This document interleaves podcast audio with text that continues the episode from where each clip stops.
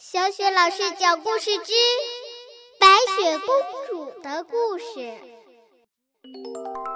亲爱的宝贝儿，欢迎收听小雪老师讲故事，并关注小雪老师讲故事的微信公众账号。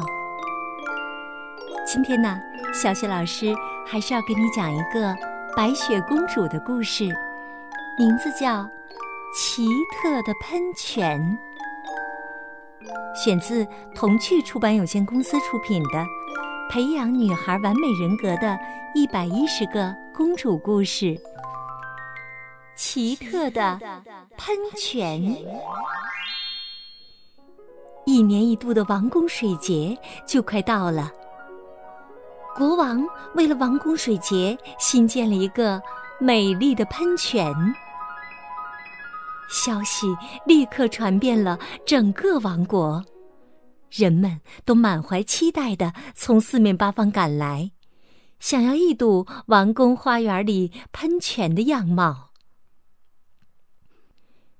可就在水节开始的那天早上，意想不到的事情发生了。一大清早。当国王去花园里视察花园准备工作的时候，得到了一个惊人的消息：原来今年的王室雕塑师根本就没有在花园中设计新的喷泉，花园里像平常一样，除了花草什么都没有。国王气愤的大声说：“这，这真是太不像话了！”我们不能举办一场没有喷泉的水节庆典呐！王子也感到非常失望。他说：“天哪，臣民们都得到消息赶来了。这样的话，我们还不如干脆取消今年的水节庆典。”看着国王和王子沮丧的表情，白雪公主也非常着急。她很想帮帮他们。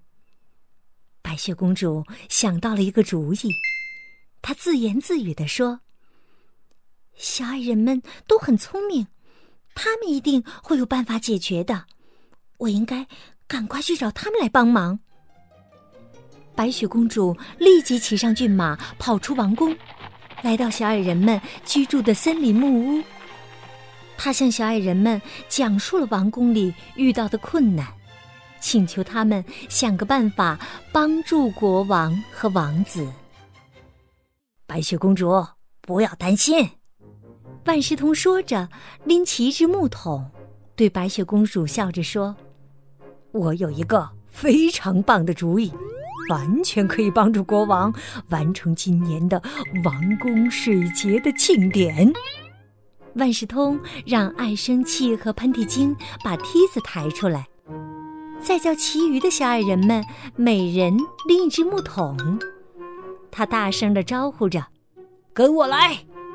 然后带领小矮人们跟着白雪公主一起向王宫出发。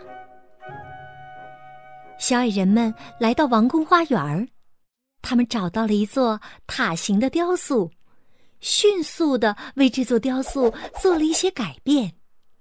接下来。他们把各自手里的木桶都接满了水，拎着木桶轮流上了梯子，站到雕塑顶上去倒水。当小矮人们站在雕塑顶上开始往下倒水的时候，水从雕塑的每个出口喷洒出来，水花四溅，非常漂亮。看呐，一座奇妙的喷泉。形成了。慕名前来参观的人越来越多了。当大家看到眼前的喷泉时，都觉得这是自己看过的最奇特的喷泉了。大家都说，今年的王宫水节真是别出心裁，令人难忘啊！谢谢你呀。白雪公主，国王看着喷泉，高兴地说：“你的朋友们可真是太棒了！他们给我们带来了一场真正的水节庆典呐！好，亲爱的宝贝儿，刚刚啊，小雪老师给你讲的是白雪公主的故事，名字叫《奇特的喷泉》。宝贝儿，如果你喜欢这个故事的话，别忘了点击收藏哦，这样啊，你在听白雪公主故事的时候就会更加的方便的。好了，宝贝们，下一个白雪公主的故事当中，我们再见吧。